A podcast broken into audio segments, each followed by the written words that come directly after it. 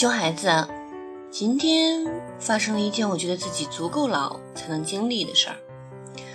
小学同学聚会，我没参加，大家喝多了，突然打电话给我，大家用同一个手机轮着跟我说话，好几个说：“你今日如此牛逼，日后不要忘了常常联络。”我说：“哪有哪有，今天来上海一定找我玩哈。”本来都是一些成年人的客套话，我们再也不讨论谁先来了大姨妈，谁丢掉了红领巾，谁把谁的书包扔出窗外，谁偷偷写下暗恋女生的名字。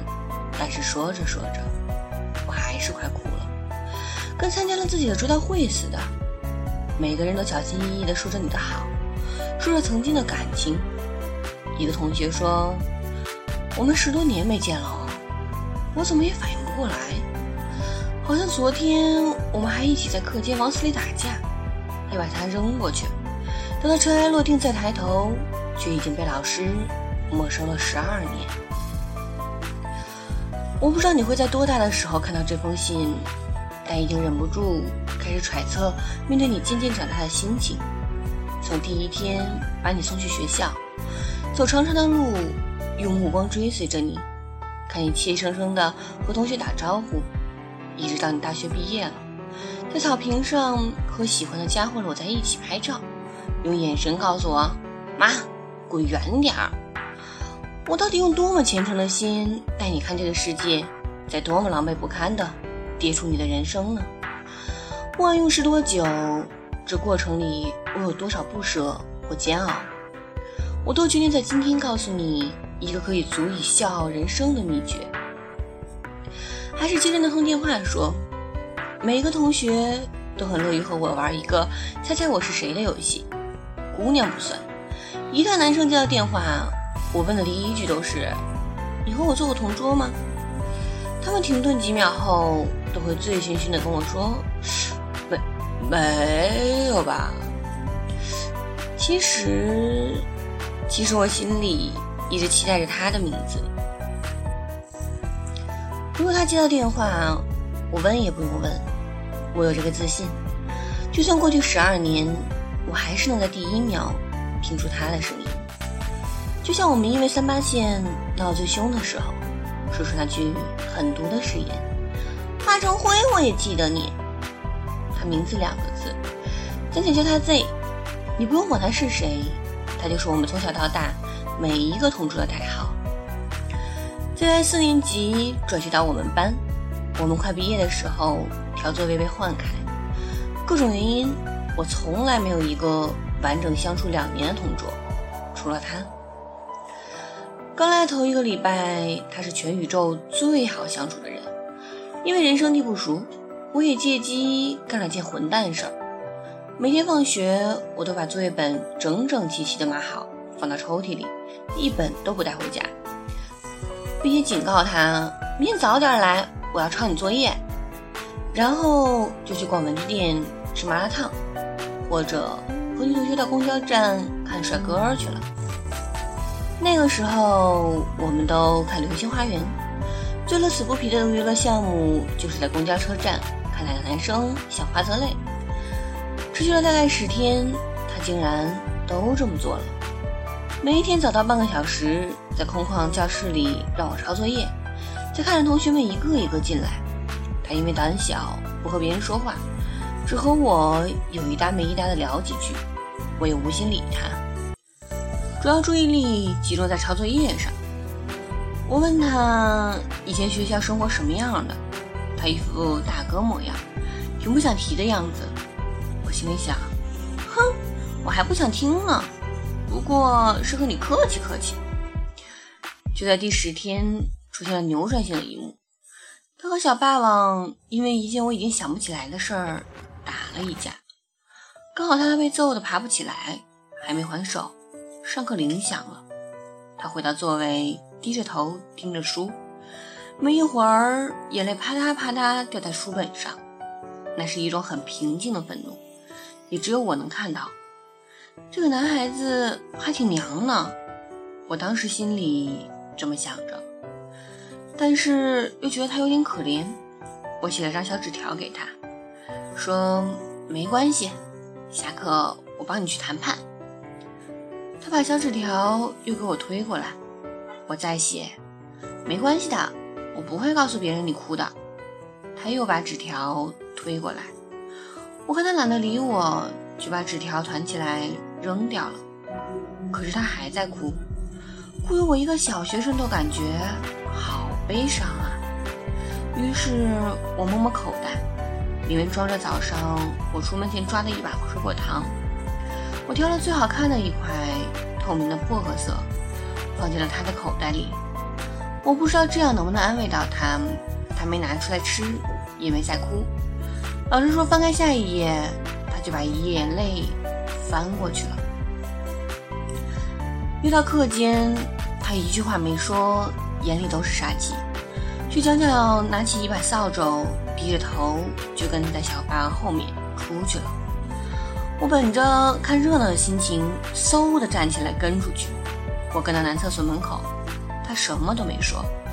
对着正在撒尿的小霸王就是一顿乱打，开始大家都傻眼了。不过很快男生们反应过来，一起上来制服他，扔掉他的武器，擒住他的双脚。他就这么被按在墙面上，那股横劲儿让他更显得可怜。小霸王站起来，一步步向着他走。我站在门口，手揣着口袋，一颗颗数着手里的糖果。那一刻就不知道怎么想的，可能是因为抄了他几天作业，也可能是他那时狠狠的眼神戳中了我的保护欲，就冲进男厕所，一口咬在小霸王的胳膊上，死死拽着他，对贼大喊：“你快跑，快跑啊！”小小孩子打架的情景我不再赘述，你我都经历过。能记到今天，是因为我在此之前，从此以后。再也没为了谁打过一架。这件事的后续是，老师询问时，我拒绝举报任何人，导致我们一群人在班门口罚站。小霸王他们正好积极去打篮球，只有我和这两个人老实站着，换我觉得太没面子，嗷嗷直哭。我倒是怎么都记得那个下午，我们对着一个大大的窗户，那是我们小学的后院。能看到对面居民楼里退休老干部无聊一天的每一个细节。他说：“喂，别哭了。”我说：“你懂个屁！我从来没这么站过。”他说：“我也没有。”我说：“不可能，他们都说你杀了人才转来的。”然后他愣住，我也愣住，我们两个看着对方的惨样，一起哈哈大笑。你这么娘，怎么可能杀过人？我真的高估你了。他说：“你真的很想知道我为什么转学来？”我抹着眼泪点点头。他说：“爸妈离婚。”我说：“那也没什么大事啊。”他说：“是哦，比起杀了人，想想也不是什么大事。”然后我又摸了一遍口袋里的糖，全数掏出来，说：“我们一起吃掉吧。”我们就这么站着，百无聊赖的把糖一颗颗吃掉了。我心里想着，就假装我们在约会吧，假装我们很不在意这次惩罚，就没那么丢脸了。他突然抬头跟我说了一句话。我发现了一个秘密，我们都得自己长大。我很晚熟，根本没听懂。我们因此恋爱了吗？当然没有。我们因此成为和谐的同桌了吗？当然没有。我们成为一辈子的好朋友了吗？好像也不是。他站到最后十分钟，终于鼓起勇气。下楼和小白王他们一起打篮球。男生的勇气总是从暴力开始。他再也不用接我抄作业了。而从那次以后，小霸王开始敬我是条汉子，追了我一段时间。同学聚会时，他成了唯一一个有我电话的人。我和 Z 呢，就十分琐碎的日常，和所有小学同桌一样，鸡毛蒜皮的度过了两年。小学时代最后一次换座位，我们被换开，他照常收拾书包走人。我心里有一点难过，难过我心里彼此的情谊不及于此的。我最后一个离开班机，去公交车站的路上，手抄他口袋里，通着悲伤的流星雨，就摸出一块糖。也不知他什么时候放进去的，我鼻子立刻酸了。但是好在，我有一块糖，可以马上塞进嘴里。吃进去的时候，我又高兴起来，因为他还记得我少有的勇敢的一幕。很妙的是。这明明是小时候的一件小事，反倒成了我至今的习惯。我不喜欢吃甜食，但是每到难熬的时候，都会装一块糖在口袋里，在那个艰难的巅峰，什么都不要管，迅速拆开糖纸塞进嘴里。这种时候，我都会想到 Z，拿着扫帚，单枪匹马地走出去的样子，一个瘦高稚嫩的男孩子。拖着一把比他看上去还强壮的武器，准备去和糟糕的一切拼命。心里反复告诉自己：“我不害怕，我不害怕。我来到人生中的新世界，每往前一步都是新的，这没什么好怕的。人都是得自己长大的。”于是，毕业那天以后，我再也没见到他。所以没有机会感谢他，也没有机会说，我有点遗憾，没能和他成为这个学校里唯一的同桌。亲爱的宝贝，我不能陪你到最后是注定的，那么就请收下我这颗放在你口袋里的糖吧。你难过的时候它是酸的，你快乐的时候它是甜的，现在最重要的时候。吞掉它，然后告诉自己，我是最凶猛的那种动物，荒漠饿不死我，丛林也不会让我迷失方向，城市的凉薄也不会浇灭我热血沸腾的心。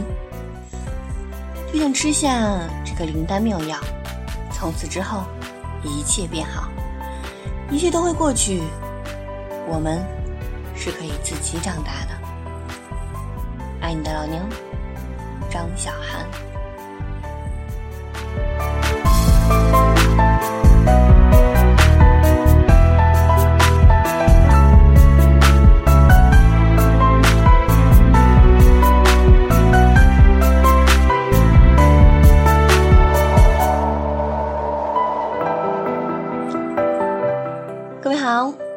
里是别人家电台，我是主播刘小鱼，久违啦。很久没有更新电台了，送上这个故事，向你们汇报一声，我一切安好，也希望你们一切都好，晚安了。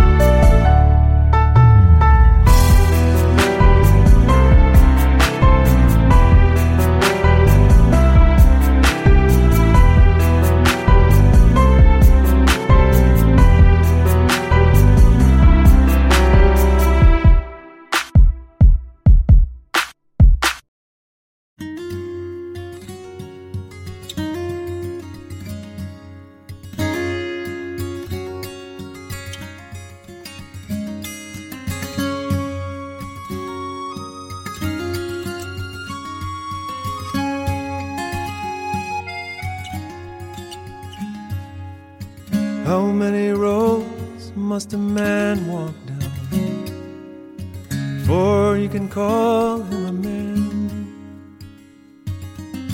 How many seas must a white dove sail before she sleeps in the sand? How many times must the cannonballs fly before they're forever banned? Answer, my friend, is blowing in the wind. The answer is blowing in the wind.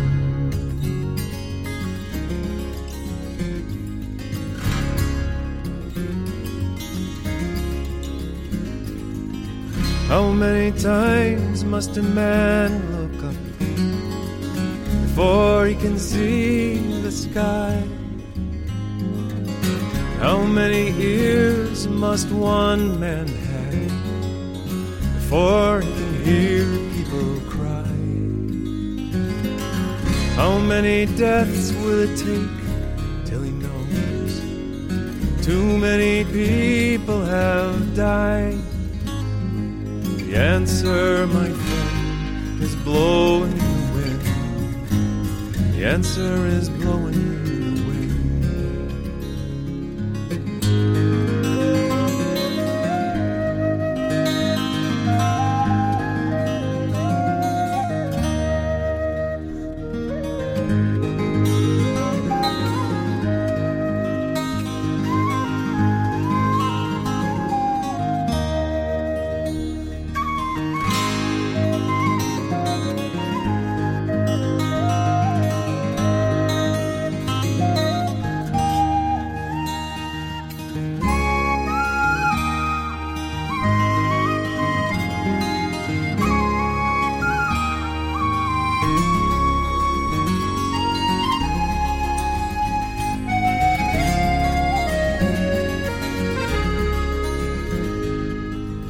How many years can a mountain exist before it is washed to the sea? How many years can some people exist before they're allowed to be free? How many times can a man turn his head pretending he just doesn't see? The answer, my friend, is blowing in the wind. The answer is blowing in the wind. The answer, my friend, is blowing in the wind. The answer is blowing